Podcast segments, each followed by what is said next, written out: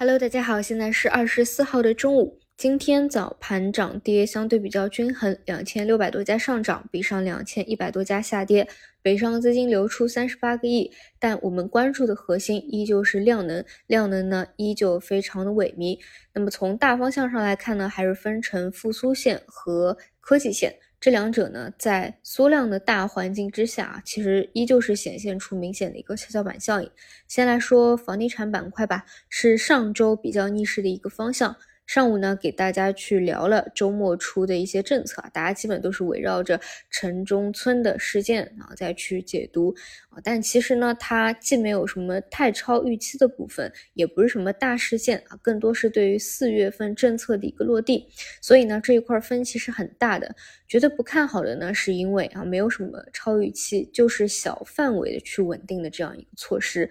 而且呢，你要延伸出去看的话，其实对于强刺激的这样一个预期是在逐步走低的。但是往好了看呢，这是政策的一个复苏的一个刚开始，而且呢，下周还有这周啊，还有比较重要的一些政策陆续出来，可以看到大框架。所以今天早盘呢，A 股这边的走势也是非常之博弈啊，就早盘呢先是做了一个对兑现，随后呢就有一个回捞。但是呢，大家如果看一下港股市场的边，却是清一色的躺在地板上，并没有出现什么明显的回捞，就两个 A 股和港股市场差别还是比较大的。那么随着房地产板块资金的回捞回流啊，也是带动起了同样为复苏线的消费、零售等方向的一个跟随。但与此同时，市场的指数和早盘反弹的 AI 项却出现了一个回落。那这个就是在缩量环境下，跷跷板效应比较明显。这种缩量的环境之下去做频繁的短线切换，自然是非常难受的。不如呢，去等未来的一个放量啊，一定会有的。无论这个缩量还是放量啊，熊市还是牛市啊，它都是交替变化着的而已。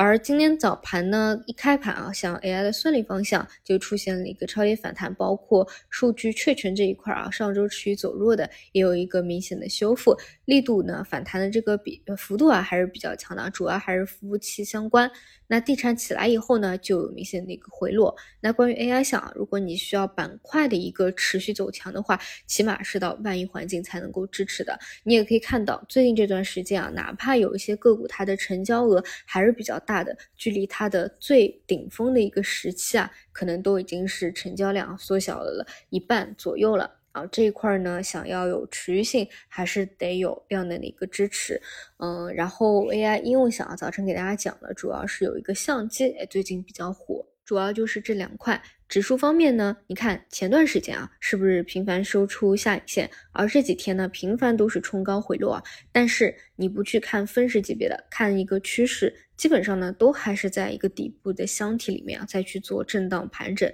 上方每次有压力再回落下来，而底部呢也是没有再破前低啊，就是在这样一个箱体平台当中受到支撑，所以呢还是比较磨人的一个时期啊，所以更多还是佛系看盘，然后耐心等待量能的一个回归吧。好的，以上就是今天五评的内容，那我们就晚上再见。